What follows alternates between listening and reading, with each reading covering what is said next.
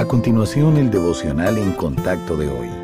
La lectura abreviada de hoy es de Primero de Reyes capítulo 18, donde encontramos a los hijos de Israel junto con los falsos profetas de los Baales y de Acera, reunidos en el monte Carmelo bajo la orden del rey, Acab, por instrucción del profeta de Dios, Elías. El versículo 21 dice, Y acercándose Elías a todo el pueblo dijo, ¿Hasta cuándo claudicaréis vosotros entre dos pensamientos? Si Jehová es Dios, seguidle, y si Baal, id en pos de él. Y el pueblo no respondió palabra. Y Elías volvió a decir al pueblo, Solo yo he quedado profeta de Jehová, mas de los profetas de Baal hay cuatrocientos cincuenta hombres.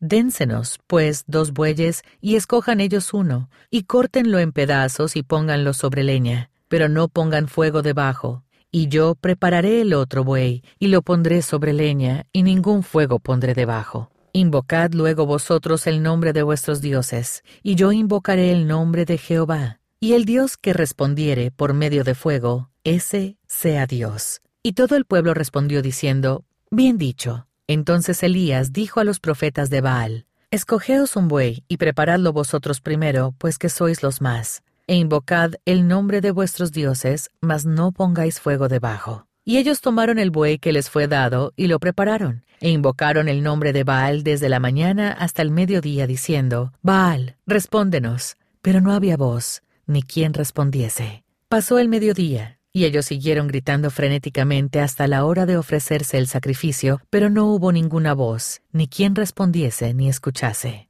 Entonces Elías, arregló el altar de Jehová que estaba arruinado. Después hizo una zanja alrededor del altar en que cupieran dos medidas de grano. Preparó luego la leña y cortó el buey en pedazos y lo puso sobre la leña. Y dijo, Llenad cuatro cántaros de agua y derramadlas sobre el holocausto y sobre la leña. Y dijo, Hacedlo otra vez. Y otra vez lo hicieron. Dijo aún, Hacedlo la tercera vez. Y lo hicieron la tercera vez de manera que el agua corría alrededor del altar y también se había llenado de agua la zanja. Cuando llegó la hora de ofrecerse el holocausto, se acercó el profeta Elías y dijo, Jehová, Dios de Abraham, de Isaac y de Israel, sea hoy manifiesto que tú eres Dios en Israel, y que yo soy tu siervo, y que por mandato tuyo he hecho todas estas cosas. Respóndeme, Jehová, respóndeme para que conozca este pueblo que tú, oh Jehová, eres el Dios, y que tú vuelves a ti el corazón de ellos.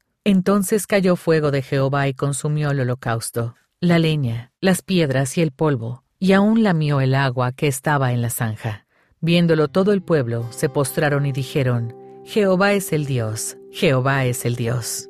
Dios nos ha dado el privilegio de venir a Él con todas nuestras peticiones y preocupaciones. Y su palabra nos dice que las oraciones de una persona justa pueden lograr mucho. ¿No es eso lo que todos deseamos? Elías es un buen ejemplo de alguien que oraba de manera eficaz. Entró en un conflicto espiritual con los adoradores de Baal para demostrar a Israel que el Señor era el único Dios verdadero. La petición de Elías se basó en su conocimiento de la supremacía del Señor y del entendimiento de su voluntad. Cuando el profeta oró, Dios respondió poderosamente la petición. Para tener una vida de oración eficaz, primero debemos haber sido justificados por medio de la fe salvadora en Jesucristo. Antes de la redención, éramos pecadores bajo la condenación de Dios, pero en Cristo somos hechos nuevos y declarados justos ante sus ojos. Para que nuestras peticiones sean eficaces, ellas deben coincidir con la voluntad de Dios. Conocer el carácter y las prioridades de nuestro Padre Celestial es la clave para tener una vida de oración poderosa. A medida que crecemos en nuestro conocimiento de Él, nuestras peticiones se alinearán cada vez más con sus planes.